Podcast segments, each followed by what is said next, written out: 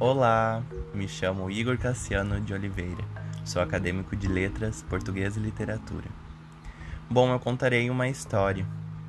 Nicola, a borboleta de uma asa só.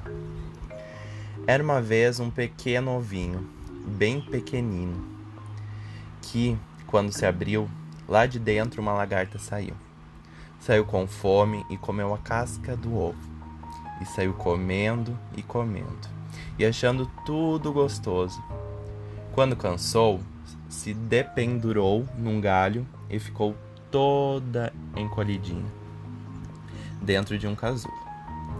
Veio a chuva, veio o sol. Como diz o jogador de futebol, o tempo passa e o tempo passou. Até que lá dentro do casulo saiu uma linda borboleta. Era a borboleta Nicola. Mas a Nicola não era como as outras borboletas, porque Nicola tinha uma asa só, e sendo assim, não podia voar. Mas Nicola tinha um grande sonho: conhecer a sempre viva, que de todas as flores é a mais bonita. Mesmo sem poder voar, Nicola resolveu sair e procurar a sempre viva.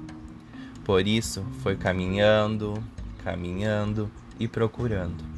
Caminhando e perguntando: Oi, bom dia. Você viu a sempre viva? Para todo bichinho que ela encontrava, ela perguntava: Oi, bom dia. Você viu a sempre viva? Oi, bom dia. Você viu a sempre viva? Mas só quem tinha visto eram os bichinhos que sabiam voar é que a sempre viva só nascia lá no alto. Sem asas para voar, Nicola não as podia alcançar. Mas ela não desistiu. Continuou procurando, perguntando, perguntando e procurando, até que viu uma moita se mexendo e foi para a moita perguntar: Oi, bom dia. Você viu a sempre viva?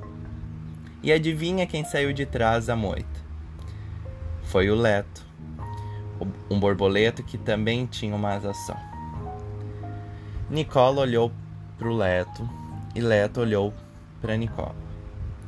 E os dois ficaram encantados por se verem iguais e resolveram sair juntos à procura da sempre viva. Mas o que eles encontraram foi um sapo, um sapo gordo, enorme, com uma língua nojenta, gigantesca, pronta para engolir os dois. E o pior é que, sem poder voar, eles não tinham como escapar. Nicola e Leto se abraçaram, prontos para virar jantar. Mas foi aí que a mágica aconteceu. Nicola bateu a asa direita e Leto bateu a asa esquerda, e eles descobriram que os dois juntos formavam uma borboleta inteira. E assim, juntinhos, saíram voando, escaparam do sapo gordo e foram pousar justamente em cima da sempre viva. A flor que de todas é a mais bonita.